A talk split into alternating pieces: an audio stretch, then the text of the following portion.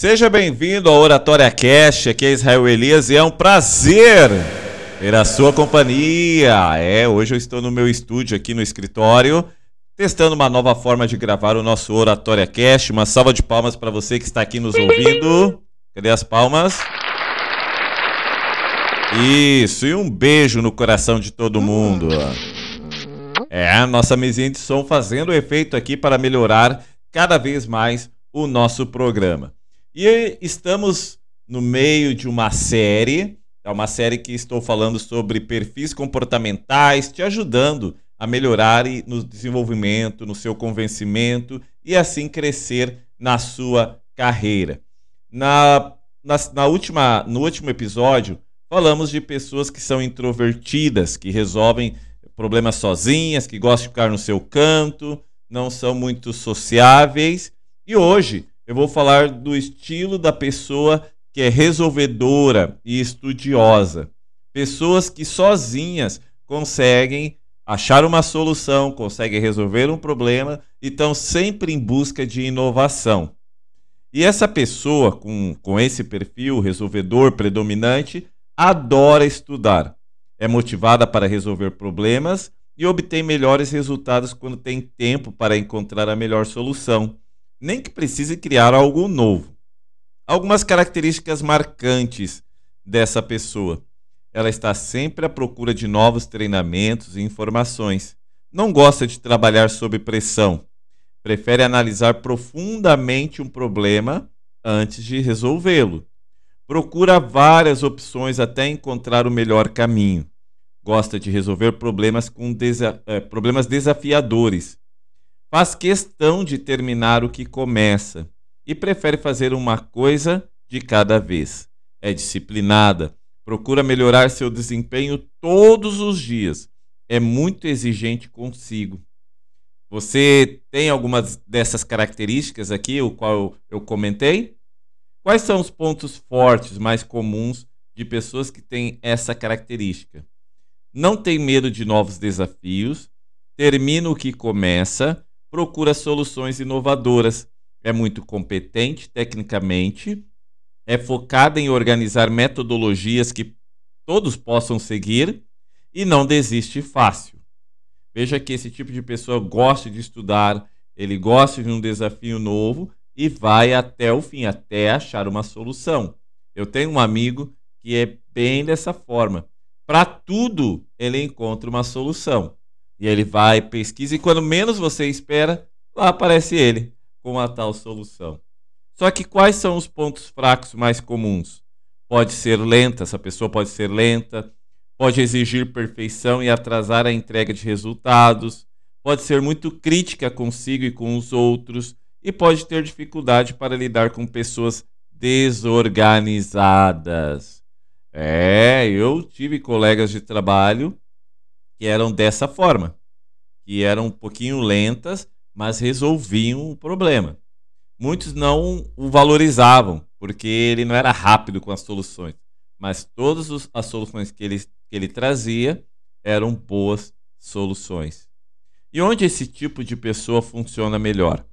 Trabalhos em que os resultados possam ser medidos no longo prazo, porque ela não faz algo rápido, né?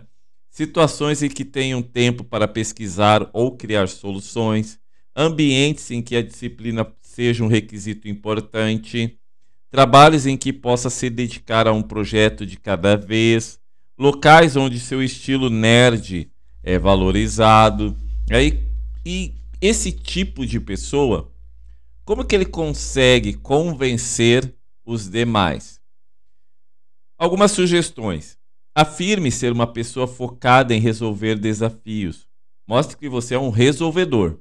Deixe claro que você estudará soluções com afinco. Reforce que você criará metodologias fáceis de serem seguidas. E diga que quando não souber algo, aprenderá rapidamente. Essa né, é uma, ou melhor, essas aqui né, são algumas soluções, sugestões para você convencer mais. Eu quero trazer aqui dois relatos para você entender um pouquinho mais sobre o que nós estamos falando hoje. Júlio, ele é acadêmico em ciência da computação, tem 20 anos, possui estilo resolvedor como mais intenso e trabalha como estagiário em uma multinacional que desenvolve e vende softwares de segurança para grandes empresas. Apesar de jovem, já estagiou em outras companhias da área e essa é a sua maior chance para garantir um ótimo emprego no final do estágio. É considerado um gênio, entretanto, está insatisfeito com sua função, por considerá-la muito burocrática ele procura falhas nos programas e anota reclamações de clientes. Julga que seu talento é subaproveitado e gostaria de trabalhar no desenvolvimento de novos produtos. O problema é que ele é um autodidata e que dificulta o seu pleito, pois os programas são desenvolvidos por pessoas com uma formação acadêmica muito mais consistente que a dele. E quais são as sugestões para o Júlio, que é um acadêmico, se desenvolver nessa área em que ele está, nessa empresa em que ele trabalha? Diga ao chefe os motivos pelos quais se julga subaproveitado na empresa. Fale sobre sua habilidade para criar soluções na área. Comprove, com exemplos práticos, produtos que você desenvolveu. Propõe um período, é um período assim de um ano para trabalhar como auxiliar no desenvolvimento de novos produtos. Enquanto aguarda a oportunidade de ser contratado, desenvolva uma solução para clientes de médio porte. Um, uma solução que a equipe da matriz não conseguiria atender em suas horas vagas. Talvez não ganhe um valor extra no período, mas certamente aumentará muito suas chances de ser efetivado antes do fim do estágio. É, são as sugestões aí para o Júlio desenvolver a sua carreira, para ele que está se achando subaproveitado. E uma outra, um outro relato. Sandra tem 40 anos e trabalha oito em um salão de beleza. É a mais requisitada, pois, além de sempre buscar inovações, é especialista em arrumar erros cometidos por outros profissionais. Conserta, né? cabelos mal cortados, tinturas inadequadas e outras mais. A vida profissional nunca esteve melhor, mas ela enfrenta um grande dilema. Foi convidada por uma amiga para ser sócia em um pequeno salão de beleza. No início, trabalhariam apenas as duas atendendo clientes antigas, né, as clientes antigas, e aos poucos contratariam mais pessoas. O problema é que além de gastar todas as economias, ela teria de fazer um empréstimo bancário endividando-se por no mínimo dois anos. Ela adora o que faz, tem talento, é benquista, mas sente muito medo de arriscar, pois não possui nenhuma experiência para administrar a parte burocrática. Por outro lado, pode ser sua grande chance de ter o próprio negócio e fazer o trabalho à sua maneira.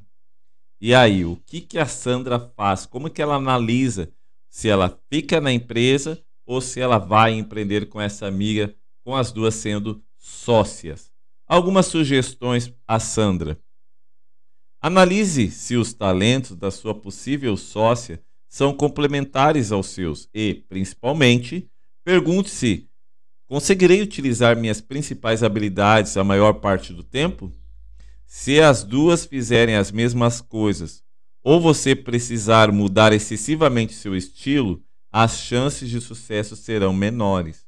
Portanto, negocie por escrito as atribuições e responsabilidades de cada uma. Há muitas sociedades que vão à falência por justamente não fazerem o básico, não fazerem aquele básico de escrever as atribuições de cada um, é, algo que eu aprendi uma vez com Flávio Augusto, em que ele disse que os sócios, as funções dos sócios precisam ser complementares. Ou seja, um é muito bom em fazer o trabalho ali, trabalho duro, vamos dizer assim, a produção, o outro é ótimo nas vendas. Por exemplo, eu vou usar o meu caso. Eu tenho uma empresa de cursos de tecnologia. E eu fico na parte das aulas e meu sócio fica na parte das vendas e para angariar alunos. E ele é muito bom nisso, nisso que ele faz. E eu estou me tornando especialista nas minhas aulas também de tecnologia. Quando um complementa o outro, as chances de um negócio dar certo será muito maior.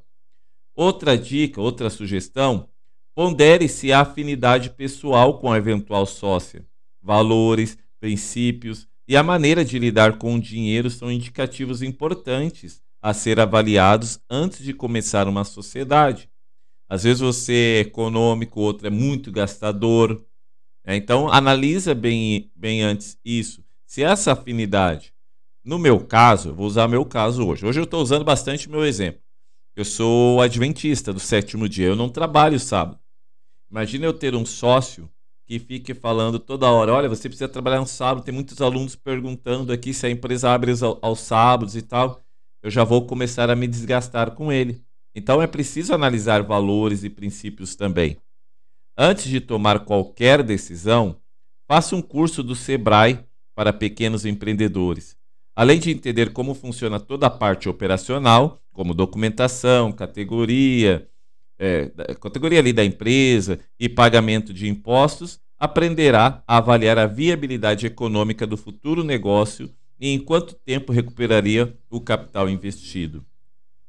Outra dica: converse detalhadamente com pessoas que tenham empresas semelhantes a que você quer começar.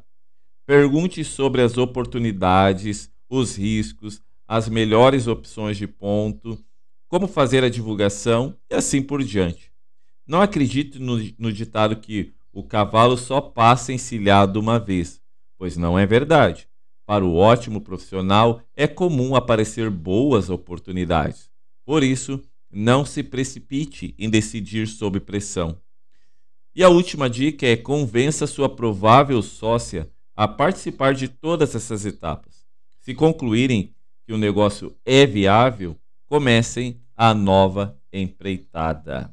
Então, a, a, antes de começar, antes de investir, antes de entrar de cabeça, Avalie, negocie, converse. É melhor esperar um pouquinho mais, mas deixar o negócio bem amarrado do que começar ali aos trancos e barrancos de qualquer jeito e depois vir o arrependimento. Você que tem esse estilo, é um estilo que busca inovar, que busca fazer o diferente, que resolve as coisas sozinho, analise se o seu sócio também o fará.